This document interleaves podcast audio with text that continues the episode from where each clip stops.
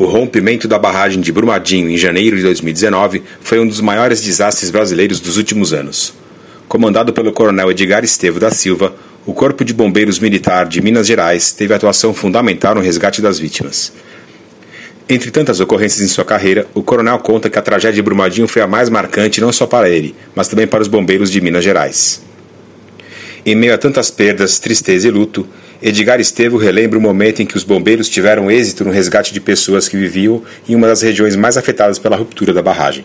Muito se fala no desastre de Brumadinho das 270 vidas perdidas, é algo que a gente não tem como reparar mais para todas as famílias.